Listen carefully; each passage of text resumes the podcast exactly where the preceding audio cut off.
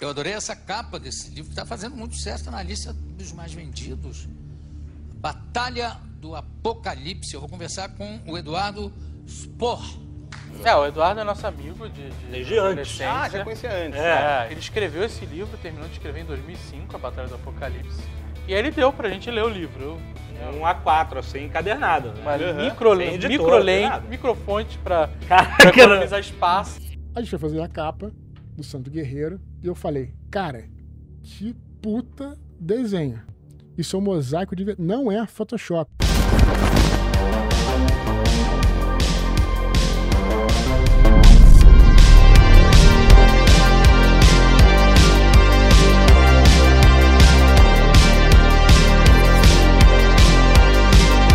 Olá, seja muito bem-vindo a mais um programa Odyssey. É uma honra ter você como espectador, mas é uma honra maior ainda ter esse convidado de hoje, nada mais ou menos do que Eduardo Spor. Como que você vai, Edu? Beleza, cara. Valeu, valeu pelo convite aí.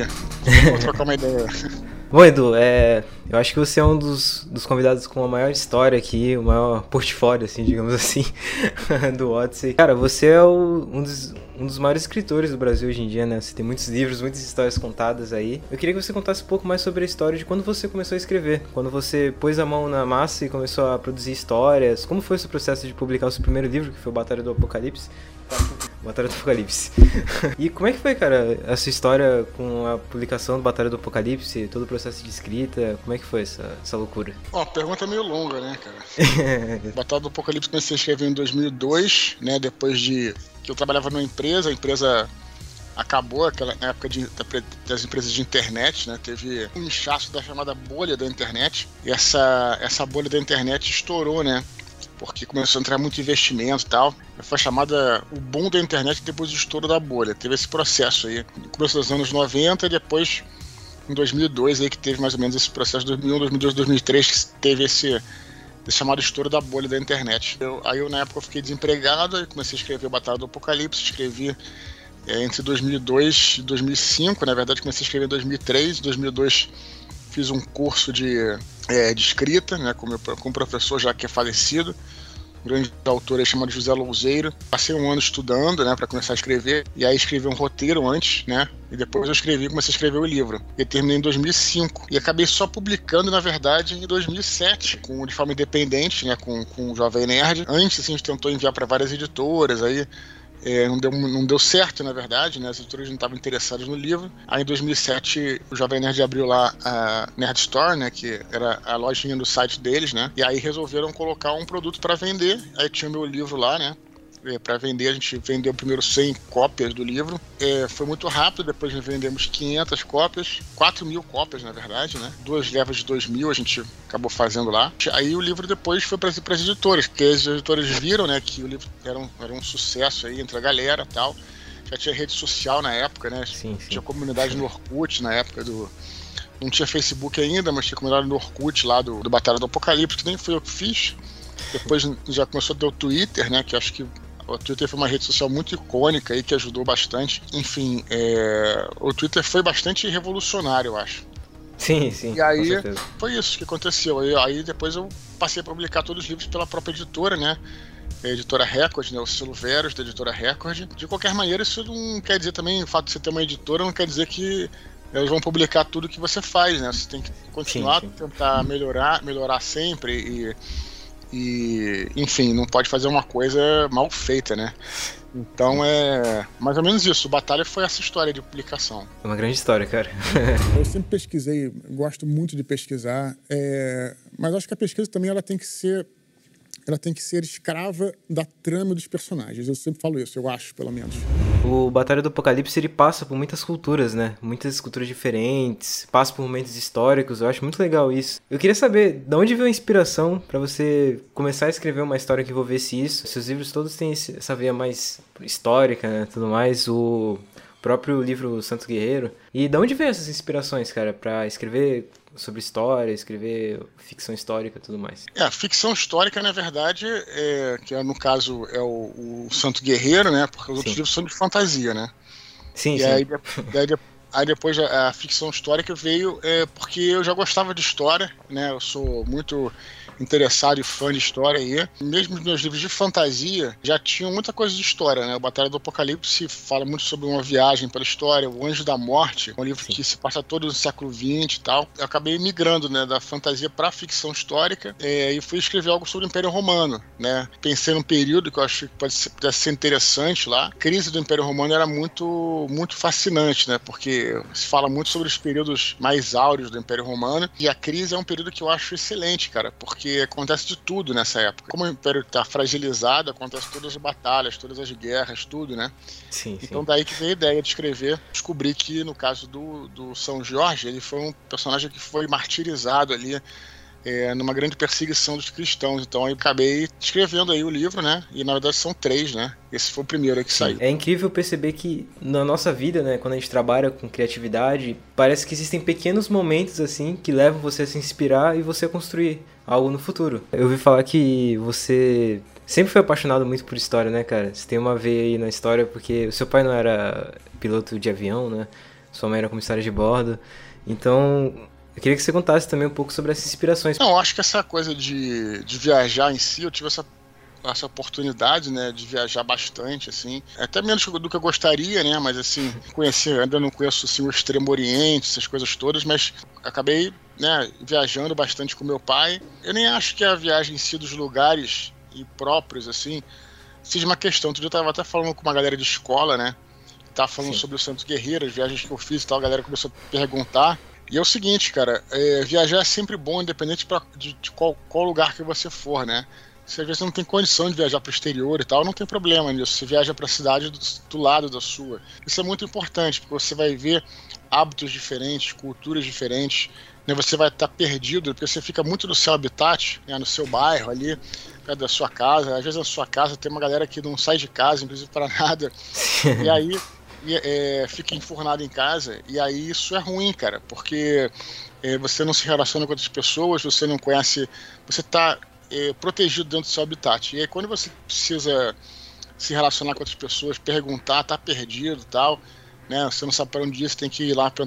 Cara, isso, isso te transforma como ser humano. Começa a ter até mais empatia com as pessoas, né? Porque você se sente mais vulnerável. Né? Você vai numa cidade do interior, por exemplo, é, a cultura é outra, né? As pessoas se cumprimentam, a cidade grande, todo mundo está sempre correndo tal. Só para dar um exemplo. Então, sim, sim. então o fato de, ter essas viagens me ajudou, sem dúvida.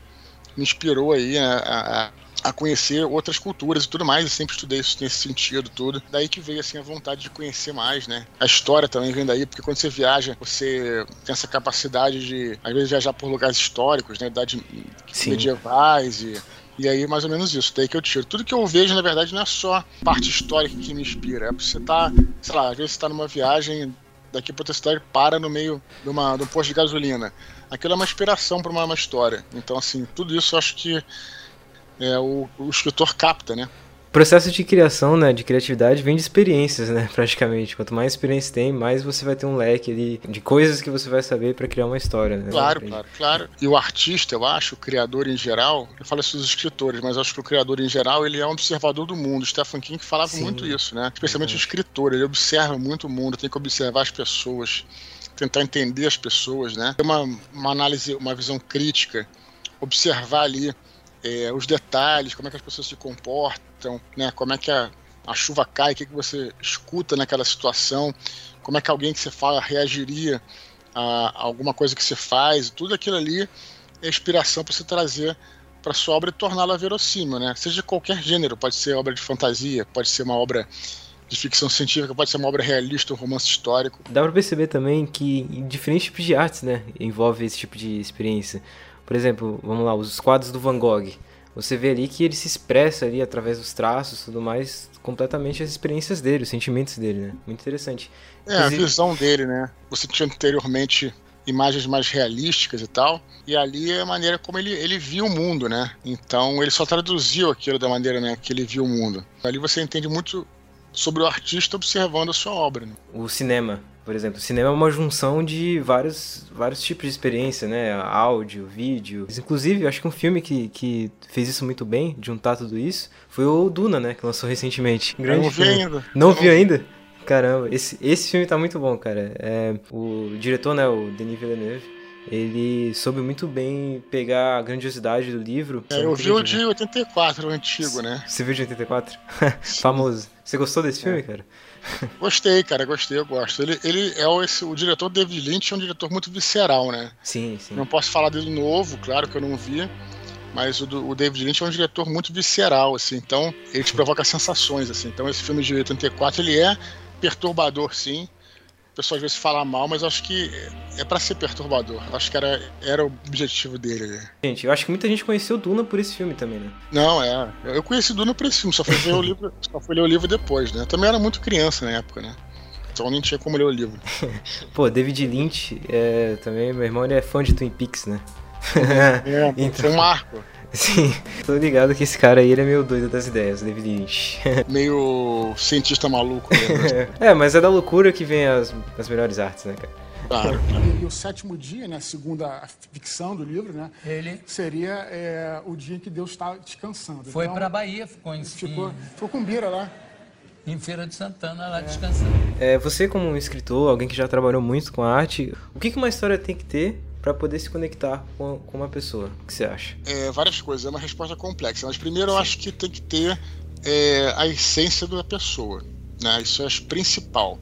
Né? Porque você escrever alguma coisa, produzir alguma coisa que é, não seja não esteja conectado com você, vai sempre dar errado. Né? Então você fala, ah, eu quero escrever uma história sobre isso. No entanto, é, o mercado só está querendo outro tipo de história. Então, se você sai da sua essência para produzir outro tipo de história, é muito provável que a coisa vá muito mal, né? Vai ser um fracasso, provavelmente. Né? Por mais que você tente ir copiando assim o que o mercado diz. Então, a primeira coisa que eu acho que tem que ter é ter uma essência né, do, do próprio artista, quer dizer, você escrever e fazer aquilo que você quer. E aí você vai dar né, a essa história 1% de uma originalidade sua, né? Porque, claro, você vai fazer muita coisa igual ao que já existe, porque você tem suas referências, mas se você puder dar lá 1, 2, 3% é, de uma coisa que você trouxe de você diferente, não precisa ser tudo diferente, né? Geralmente quando a pessoa quer fazer tudo diferente também dá errado, né? Porque você, as outras pessoas não conseguem se conectar também. Mas quando você coloca ali alguma uma pitada diferente, uma coisa diferente que seja sua, né? Eu acho que isso é uma coisa que, que vai tem boas chances de ir adiante, sabe? E sei lá, respondendo agora, eu, eu penso nisso, mas claro que a gente poderia detalhar cada detalhe, cada coisa e ficaria muito longo, né? Mas eu acho que é mais ou menos isso, assim. Acho que são as coisas principais. Tem que ter essa originalidade, essa essência. Quando tem adaptação de alguma coisa, né, de livro para filme, por exemplo, você vê que os filmes é, que, essa, que são adaptação dão certo. Não precisa ser igualzinho ao livro, igualzinho. Mas se o cara conseguir ver qual é a essência desse livro, a essência tal, e você reproduzir não as palavras palavra por palavra, não cena por cena, trouxer, se você trouxer aquele sentimento do livro, só para dar um exemplo, né, você consegue fazer um bom filme. É o caso, por exemplo, do Poderoso Chefão. Senhor dos Anéis Pô, também, né? Senhor dos Anéis, claro, que trouxe a essência do livro, né? Então é isso aí, a essência tem que, tem que ser mantida. Quer dizer, se eu falei da adaptação para dar um exemplo. Sim, sim. Mas se trazer uma, uma essência sua, né? Eu acho que é a principal coisa que a gente tem que pensar. O que, que é seu? O que, que é diferente seu? Por exemplo, estava outro dia conversando com com um amigo meu aí que é escritor também, e ele falou que estava lendo um livro de fantasia, só que o cara que escreve, o autor, ele, ele era economista o lance do livro é se foca na economia daquele reino, né? Todas as relações comerciais e tal, e não assim matar dragão, coisa do tipo.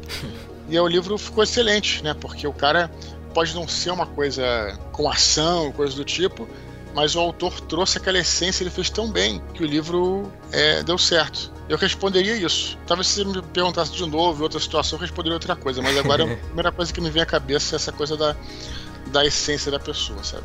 Tem um exemplo muito bom disso, que são os filmes do Stanley Kubrick, né? Ele já disse várias vezes que uma boa história às vezes vem de uma história que já existe. Uma coisa também que me faz pensar é que, por exemplo, histórias de ficção científica, que são histórias que tem que te levar para um mundo muito diferente, esses mundos têm que ter inspirações no nosso mundo, né?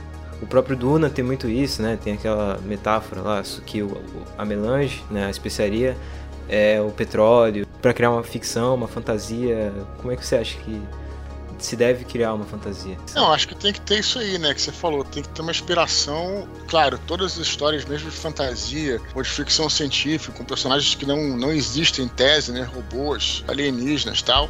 Na realidade, eles têm que ter uma conexão com o nosso mundo e com a gente mesmo. Né? A gente não consegue se conectar com algo que não é não é igual a nós, né? Então, assim, isso são metáforas, como você falou, para se ligar a, a, alguma coisa que nos toca, né? É, citou Duna aí, né? Tem eu já falei também do Isaac Asimov, dos robôs do Asimov e tal, que são, né, eu sempre faço a comparação, que eles são parecidos com nós, na verdade, tudo. Então, assim, você não tem como se conectar com algo que seja totalmente alheio a você. Essa é a minha opinião, pelo menos, né? Não sei se estou certo, se estou errado, mas eu não vejo mesmo, assim, né? São tudo metáforas, né, para nossa vida, para a maneira como a gente se relaciona com o mundo, né, com os sentimentos humanos e tal eu acho que é preciso ter essa, essa, essa, essa conexão, né? O, o filme do 2001, por exemplo, ele é um filme que leva... O filme não, o livro, né? Os dois, na verdade. É uma história que fala sobre evolução, sobre o mundo tecnológico, mas tem muitos elementos humanos na história. Por exemplo, o Hal, né?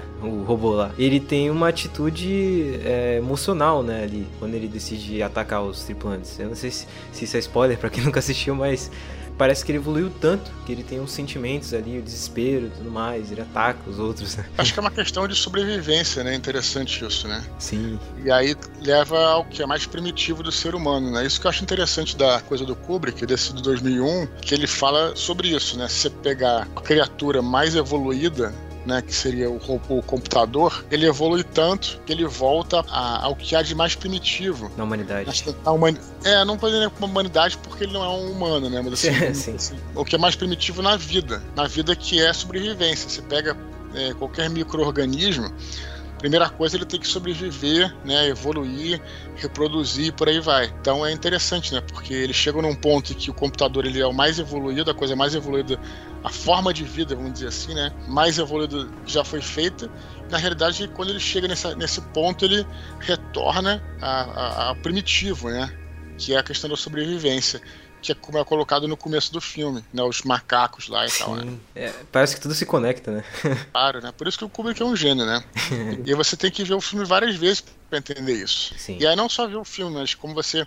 Antigamente tinha muito isso, né? Hoje em dia tem pouco tal. Se bem que hoje, até com a parte online, a galera tá se conectando, mas tinha umas coisas que era legal, que a galera se reunia para ver filme e depois ficava é, debatendo sobre o filme. Devia ser uma boa época. É uma coisa de intelectual tal. Claro, se é, é só para pessoa dizer que sabe, isso aí não tem nada a ver. Mas se for para realmente ser, se debater e aprender e tentar, né? Sim. É, chegar a algum lugar, eu acho muito bom. Essas discussões que surgiam, né? Nisso tudo que você falou sobre metáfora e tudo mais, eu lembrei de um, uma história que eu escrevi, cara, um tempo atrás. O sentimento que, eu, que me fez despertar a vontade de escrever esse livro foi comentar sobre uma situação que eu presenciei, que eu vivi e tudo mais, que é sobre como hoje em dia muitas coisas que eram consideradas ruins no passado, elas são mascaradas. Por exemplo, bullying. Antigamente o bullying, pô, era muito mais visceral, né? As pessoas batiam, brigavam lá da escola. Hoje em dia, muita gente é ensinada que não, isso é um bullying, não faça isso. Tem muita discussão. Então, por isso tem muita gente que faz um bullying mais silencioso, assim, vamos dizer, isola a pessoa. Desse sentimento, eu falei, eu vou fazer uma história que aborde isso com as metáforas. A história se passa em uma cidade isolada, mas é uma cidade que parece que funciona sozinha, as pessoas lá não se conectam, elas são desconectadas. E as pessoas que parecem não seguir uma determinada linha, elas são isoladas, entendeu? E é muito interessante que, pô, completa, se conecta completamente do que a gente tá conversando, né? É, é, bem legal isso. Legal, já terminou de escrever ou tá escrevendo ainda? É aquela coisa, né? Eu acho que se eu continuar sempre voltando a escrever, é, nunca vou parar, né? Então posso dizer que claro, já terminei. Claro. Já terminei de escrever. claro, maravilha. Também acho que tem que ser por aí. Você termina de escrever alguma coisa e você encerra aquela história. O mais importante é você encerrar ela, finalizar ela.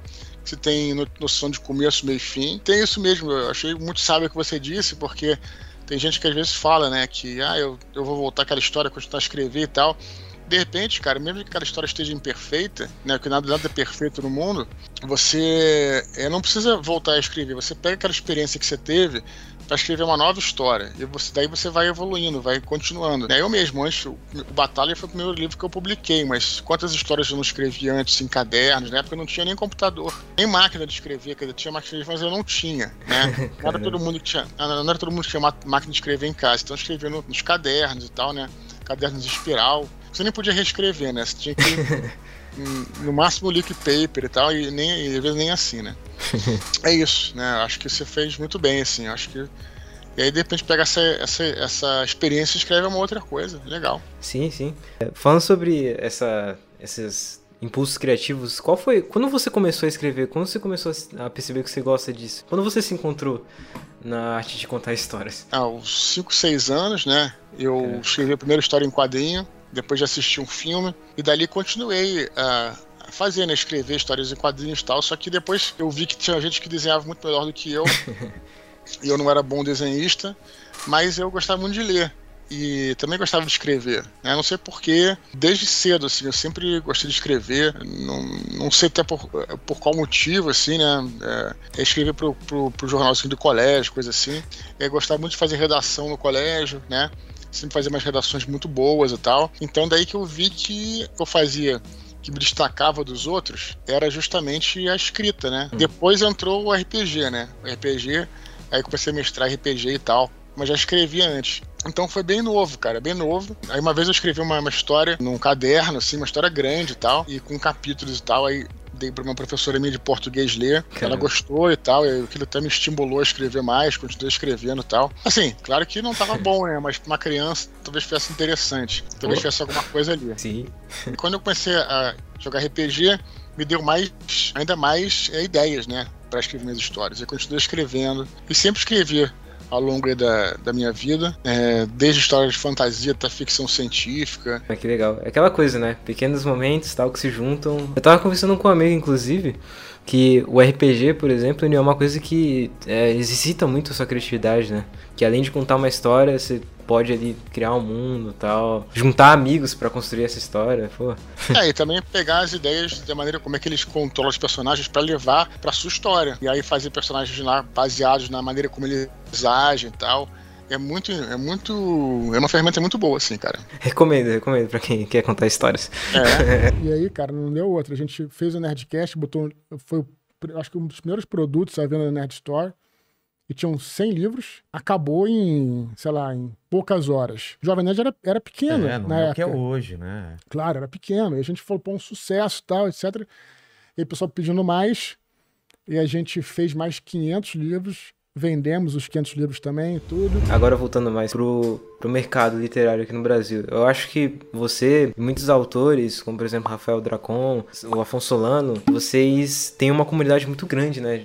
Uma galera que curte a história de vocês. Vocês movimentam muito o mercado literário. Vocês provam para essa galera que, olha, a gente pode contar histórias. A gente também tem a nossa voz. Por exemplo, o Batalha do Apocalipse tem se passa a maior parte no Brasil. Então tem esse espírito, essa conexão, né? Esse espírito brasileiro. eu queria que você falasse um pouco se você acha que talvez no futuro, ou você acha que já está acontecendo isso, que o nosso mercado literário possa expandir mais ainda, porque ele já é um mercado muito grande. Mas ainda acredito que muita gente ainda pode se conectar com mais histórias, pode se expandir mais. Um escritor veio aqui também no Odyssey, que é o Felipe Barbosa, ele escreveu um livro chamado Os Quadros Completos, e ele fala sobre como, por exemplo, a indústria do cinema se conecta muito com a gente e tal. Talvez no futuro a gente possa ter uma maior conexão como o cinema já tem com o Brasil. Na verdade, eu acho que é, isso já está acontecendo, na verdade, essa conexão. Então, o que, você acha que vai ser do futuro da literatura aqui no Brasil? Eu acho que é promissor, assim. Eu acho que é, o Brasil, na verdade, sempre teve né, uma literatura de altíssimo nível. Sim. Em todos os, em todos os, os gêneros aí, né? É, não tem a menor dúvida disso. O Brasil tem mu muitos autores é, novos, assim. E isso está crescendo, sem dúvida, né? Você vê aí é, cada vez mais autores lançando livros e tal. Né? Durante a, a pandemia, muitos lançamentos ficaram represados, né? Autores não quiseram lançar porque as lojas estavam fechadas e agora que as, que as, lojas estão reabrindo, na verdade já reabriram há um tempo, né? Mas, mas agora que está podendo fazer eventos e tal, estão lançando vários livros que ficaram represados. Então, cara, esse mês aí, só de amigo meu, três caras lançaram livros. Tá, o mercado está muito efervescente, de verdade, assim. A Livraria Leitura, que é uma rede mineira aí, está crescendo muito, tá, já está abrindo mais ou menos duas lojas por mês no Brasil. Então acho que só temos aí boas notícias aí para frente. Tanto para o livreiro quanto para o autor, quanto para o leitor, quanto para as editoras. É, eu vejo um crescimento muito bom, cara.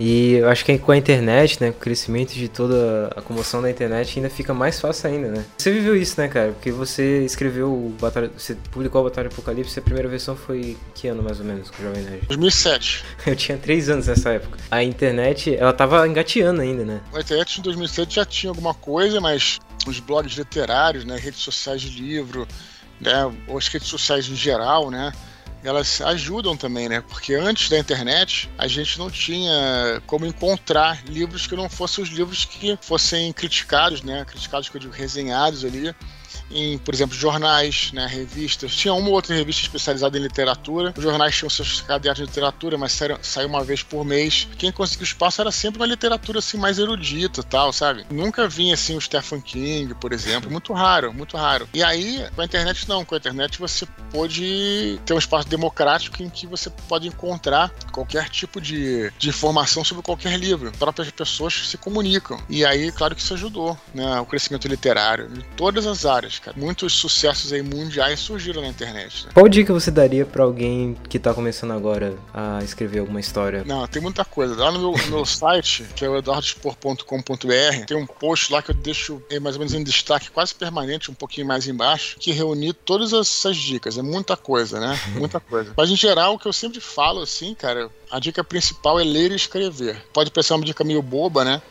Mas a principal coisa que, que acho que a gente tem que fazer, primeiro ler. Tem gente que quer escrever livro, mas não lê. Eu nem digo que você precise ler tudo, de tudo, de tudo. Mas tem gente que não lê nada e quer escrever e não lê nada. Como é que você pode escrever se você não, não, tem vivência de ler, né? Então você tem que ler muito. Você tem que ler pelo menos alguma coisa da sua área. Tem gente que quer escrever e realmente não lê, cara. Não tem rotina de leitura, sabe? Não, não compra livro e tal. Aí, primeira coisa que eu acho que tem que ler, né? É até meio estranho, né? Pensar nisso. Não, tem muitos, cara. Tem realmente. muitos. Tem muita gente que, não, mas eu quero escrever um livro, mas eu, eu não leio, só jogo videogame. é, então o cara é. pode tá ótimo, ninguém tem problema nenhum de jogar videogame, de forma alguma. Mas como é que você vai escrever um livro se você não lê, né? Então, assim, Sim. então a tua área pode ser outra, de repente planejar um jogo e tal, sem problema nenhum. E aí outra escrever, né, também, porque é, a gente só consegue, como você falou, né, terminar alguma coisa. Tem gente que sempre fica planejando aquela história, planejando, planejando e nunca escreve. Então, como Sim. é que você vai publicar um livro se você não escreve o livro? De novo, são duas dicas simples que parecem bobas, ler e escrever. Mas quando você vai esmiuçar, você vai botar uma, uma lente de aumento, você vai é, ver detalhado. Você vê que tem muita gente que age assim, não lê e não escreve. Em eventos, né? O cara falando, pô, Eduardo, eu quero tenho um livro, quero publicar e tal. Mas você já escreveu? Não, não, tá só na minha cabeça. Eu vou começar a escrever ainda e tal. Então, não, pô, então você não. Não tem como você publicar nada se você não escrever, né? Então essas são as duas principais dicas, assim, que, que de novo, parecem bobas, cara, mas, mas tem muita gente que, que, que não faz as duas coisas. Então, acho que isso é o começo, é a dica principal, é o começo do caminho. Né? E tem outras lá no, no, no, meu, no meu site. Procurem por esse, por esse post aí. Do meu canal do Telegram, né? É t.me barra do Spor, que a gente toda semana faz um podcast respondendo a galera que nos escreve sobre dicas de leitura toda semana. Então, acho que vale a pena ir dar uma olhada. É muita coisa, na verdade, né? É um assunto que não termina. Tanto é que a gente está mais de há dois anos fazendo esse podcast e a galera continua escrevendo, felizmente. A gente está muito feliz de poder conversar com a galera. E quando eu comecei a pegar o hábito da leitura, realmente muda o jogo, assim, para tudo. Eu acho que nem só para escrever histórias, para qualquer coisa da sua vida. É claro que a gente não pode diminuir outras a, artes, né? Outras mídias, né? outras artes, né? A gente Isso. não pode diminuir o cinema, que a gente já falou aqui, tem uma coisa. Os jogos eletrônicos também. Eu achei legal quando eu tive a última vez lá em Museu de Arte Moderna em Nova York, já tinha lá uns arcades lá para você jogar aqueles jogos antigos ali do, do Atari e tal, quer dizer, considerando, considerando como uma forma de arte, né? O videogame, né? Então, assim, a gente não pode tirar isso. Só que a literatura é o seguinte, a literatura ela, ela, ela tem a seguinte propriedade: você faz um esforço, né, para você pensar enquanto você está consumindo aquilo. Por isso que talvez não seja tão fácil assim quando você é, vê um filme. Eu não quero também diminuir assim, mas assim quando você, às vezes um filme você pode ver meio que por osmose, né? Você vai Sim. só literatura você tem que fazer um esforço maior para ler é, aquilo que o autor está te colocando, né? Você tem que imaginar aquilo e tal. E esse exercício, ele fortalece a sua mente. Você tá entendendo? Sim. Então a literatura ela, ela é muito importante, mesmo para quem não quer escrever, mesmo para quem não quer ser autor. Né, você desenvolve um, um, pensamento crítico muito forte com a leitura. Então, de fato, você tem toda a razão. Eu acho que, que é, a leitura tem esse, Ela é muito importante, muito importante. E, e, além disso, a humanidade ela evoluiu por causa da comunicação, né? E a literatura é a expressão escrita da comunicação do ser humano, né? É impressionante. Uma transição que teve, né, da, da, da pré-história para a Idade Antiga foi a criação da escrita. Não é à toa isso. Sim. Né? Não é à toa. Isso aconteceu porque o homem deu um salto evolutivo ali. Né? Porque com a escrita você consegue acumular conhecimento e cultura. Antes tudo se perdia, né? Praticamente tinha a transmissão oral, mas se aí morria alguém aqui ali e tal, se perdia, ia mudando, né? E tal. Com a invenção da escrita, tudo muda, né? Aí, tanto é que foi uma revolução. E passou sim, até sim. Né, de ser um, uma outra fase da humanidade. Muitas, muitos povos, a gente só sabe da existência, né? De como funcionava a cultura e tudo mais, graças à escrita deles, né? E alguns a gente perdeu totalmente o contato porque não tinha esses registros, né? Sim, exatamente, realmente. Como você é um cara que sempre está escrevendo e tudo mais, você vai escrever os dois, as duas outras partes do, do Santos Guerreiro, né? Provavelmente. E quais são os seus planos aí pro, pro futuro, no seu, nos seus projetos e tal? Você tem algum plano além desses dois livros? Como é que tá as coisas? Não, calma que eu vou até 2023 tô com esses livros, então. é, é.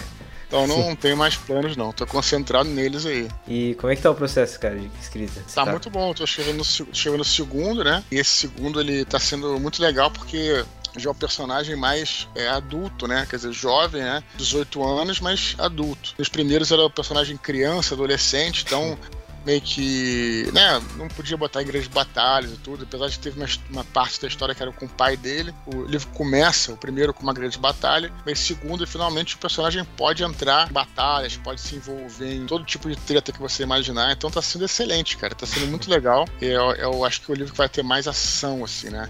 Batalhas, lutas e tal. Tô gostando bastante, cara. Se tudo der certo, sai em abril aí do próximo ano. Tô bem animado. Vou dando todos os, é, os updates aí pela internet. Mas tô, tô gostando muito.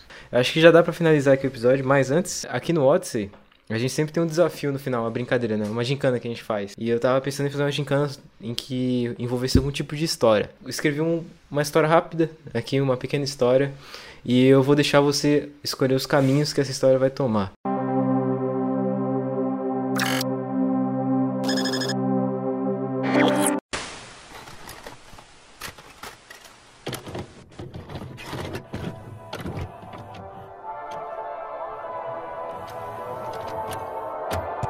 Cinco segundos para o próximo programa.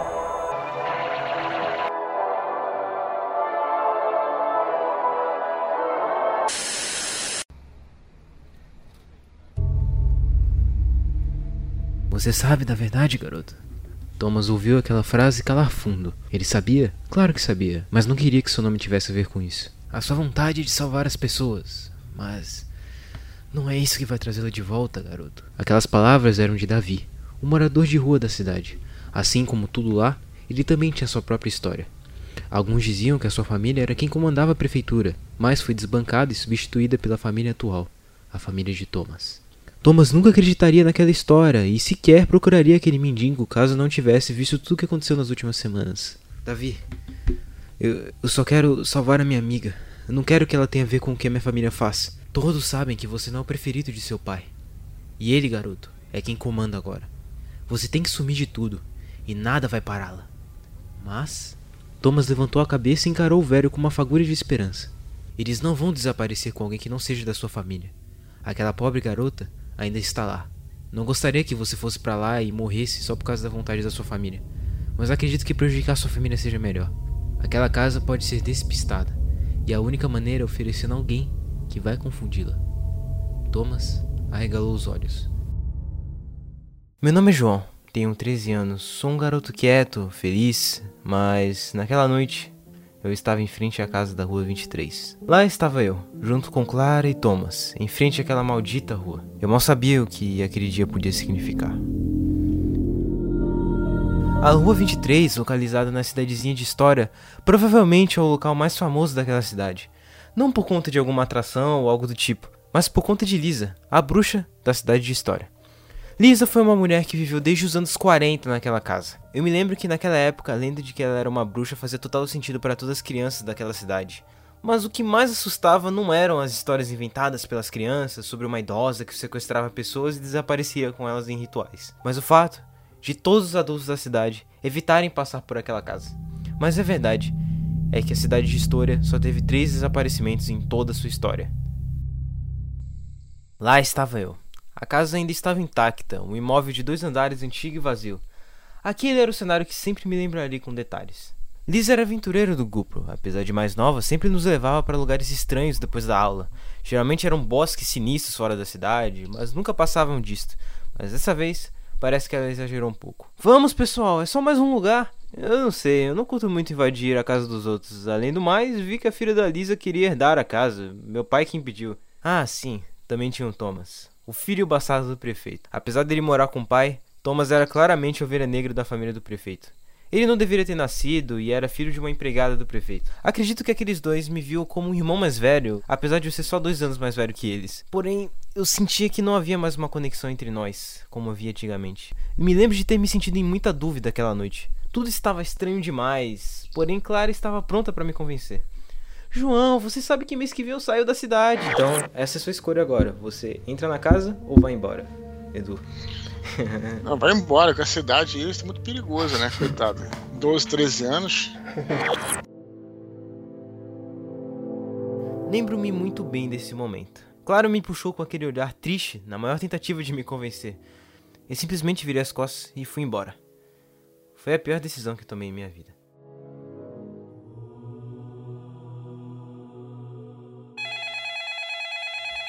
Alô?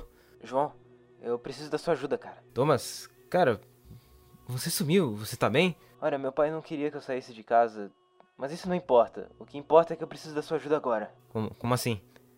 Vamos ter que ir pra casa da Lisa. Tudo passou muito rápido. Acordei e na escola recebi a notícia de que Clara estava desaparecida.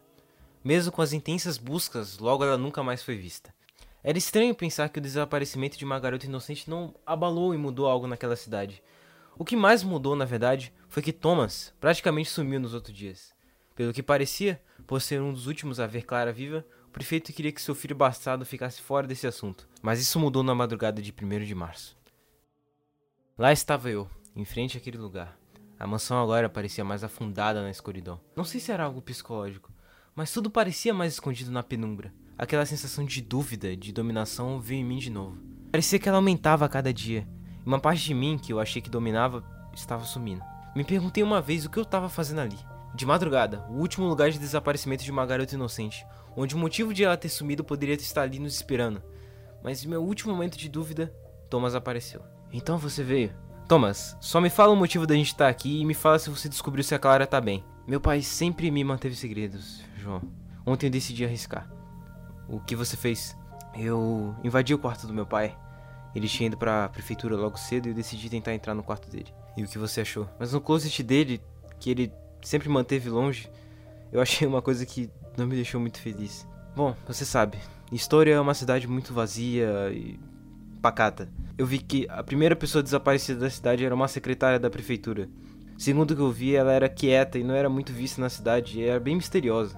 Muitos acreditavam que ela era filha do prefeito da época, meu avô, ou seja, ela também era uma bastarda. E o que, que isso tem a ver? O açougueiro que trabalhava no comércio da cidade, ele também desapareceu e nunca mais foi encontrado. E ele era primo da minha família. A dona do clube da cidade, eu não lembro muito bem o nome, é parente da minha tia. E todos os desaparecimentos foram próximos dessa rua. Eu tô tentando dizer que Clara sumiu por algo maior e eu acho que tem a ver com essa casa. Então você tá dizendo que quer entrar lá, e no lugar que parece ter exatamente a ver com tudo isso. Eu acho que foi a minha culpa que Clara tenha desaparecido.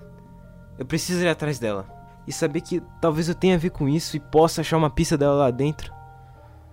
Sem você ou não, eu vou lá. Senti como se algo lá dentro me puxasse, como se houvesse alguma revelação lá dentro. E um outro lado meu que clamava para que eu fosse embora parecia estar sendo escondido por esse sentimento. Eu não sei se era algo certo, normal, mas só sei que se tivesse uma chance de salvar Clara, eu estaria lá.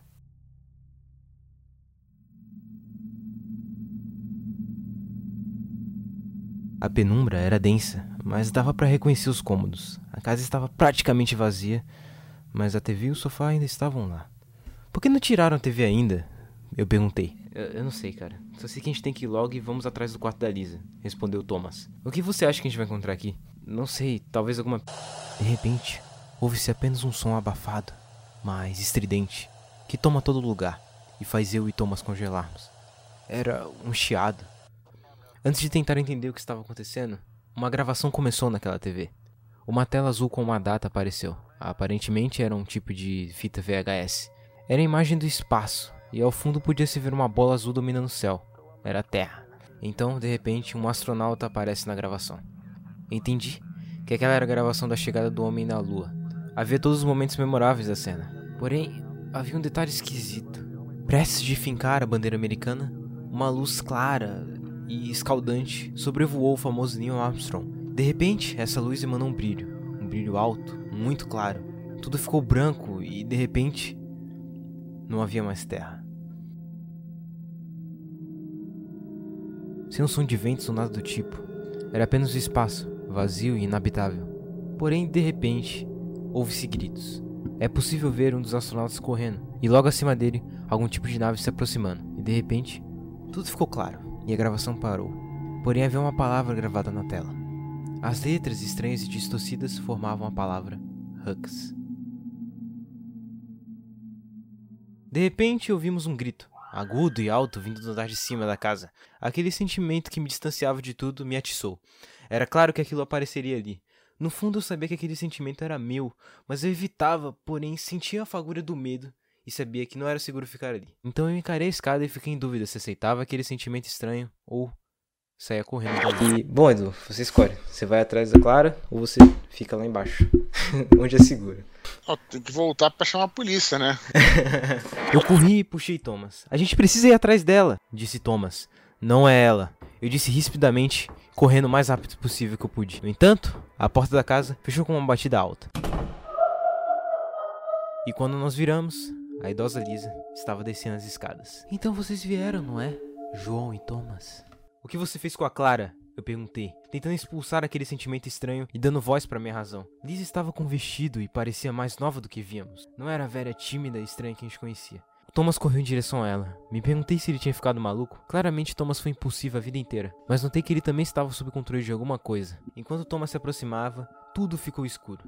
De repente, a TV ligou novamente, iluminando Lisa, que agora não era mais ela. Lisa havia se transformado em um ser mais alto. Ela tinha a pele pálida e os olhos fundos e negros. O rosto era indescritível, algo que se confundia com o humano e com uma coisa que nunca vi. Claramente, a mente humana não conseguiria conglomerar tanta coisa em um ser só. De repente, Thomas encheu os pulmões para berrar. Porém, aquilo estendeu o braço e o agarrou. Vocês vieram ao meu encontro. Thomas parecia ter entendido também. Ele reagiu à voz daquele ser. E foi ali que eu entendi que aquilo estava tentando conversar conosco telepaticamente. Onde Clara está? Perguntei uma fagulha de coragem. Clara não importa. O que, importa é que você só tem um jeito de sair daqui. Diga pra ele, Thomas, o porquê de você ter vindo aqui.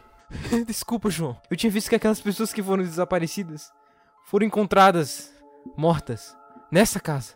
Eu sabia que se eu viesse aqui sozinho eu morreria. Você sempre foi o garoto que tomou a frente. Eu queria que você viesse até aqui, porque talvez você seria pego ao invés de mim. Talvez você fosse a isca. Desculpa. Nesse momento eu olhei para o lado e realmente tinha uma arma. E nela estava escrito Hux. O sentimento de estranheza agora dominava meu corpo. Estava na flor da pele. Eu sabia que para sair dali eu teria que sacrificar meu amigo, porém, ainda restava uma dúvida. Eu sempre me senti deslocado aqui, mas sempre algo em mim me puxava de volta. Porém, eu senti naquele momento que eu estava sendo dominado por aquilo que dominava aquela cidade. Será que era aquela coisa, aquela bruxa? Ou será que era algo a mais? Peguei a arma e a encarei com dúvida. Thomas agora é meu alvo. Ele me levou até ali. Era justo? Eu não sei.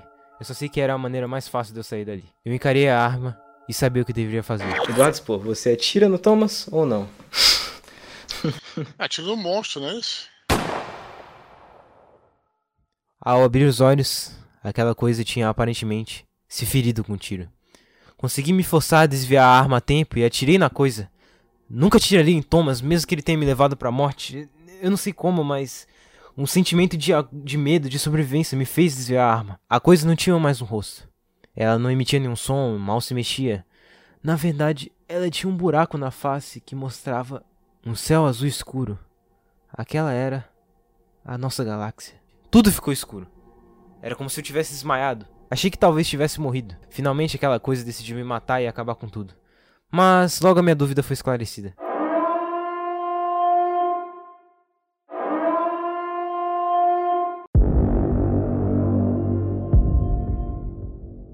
Escutei um som de alarme ao fundo, um som profundo e alto. De repente me senti emergindo.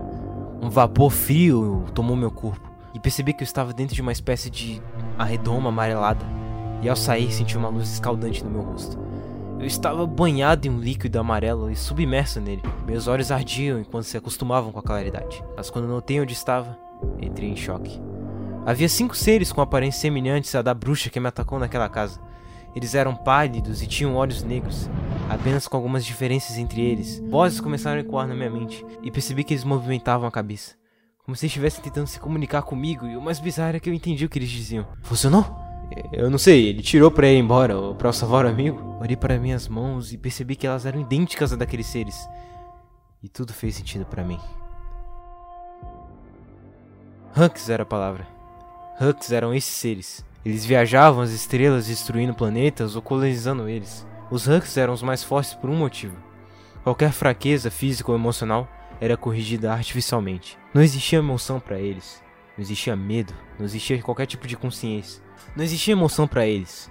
Mas não eram todos os Hunks que não tinham emoções. E aqueles que apresentassem esse tipo de fraqueza eram condenados a viver na simulação 23, que imitava o mundo e os costumes da raça mais emotiva que os Hux já encontraram no espaço, os seres humanos. A Terra foi invadida durante a Guerra Fria, e hoje o planeta é combustível para a nave-mãe dos Hux. Mas toda a civilização humana não foi esquecida. Mas, na verdade, ela havia se tornado o lar daqueles que não se enquadravam na tirania dos Hux. Eu era um deles, e fui acordado. Ele vai ter que voltar? Não sei que ver suas avaliações. Parecia que ele tinha conseguido, mas no final havia uma incongruência. Aquele sentimento estranho era realmente o que eu era. Alguém sem emoções. Aquilo nem poderia ser chamado de sentimento. Até aquele momento eu estava pronto para sair da simulação. Eu peguei a arma e estava pronto para sacrificar meu amigo, provando que não tinha emoções e poderia sair daquela situação sem medo. Mas quando decidi atirar no monstro ao invés de Thomas, foi uma decisão baseada em amizade. Até hoje eu sei, os Anks nunca se cansariam para tirar a verdade sobre mim. Porém eu vou até o fim, e sei que posso esconder o meu lado humano.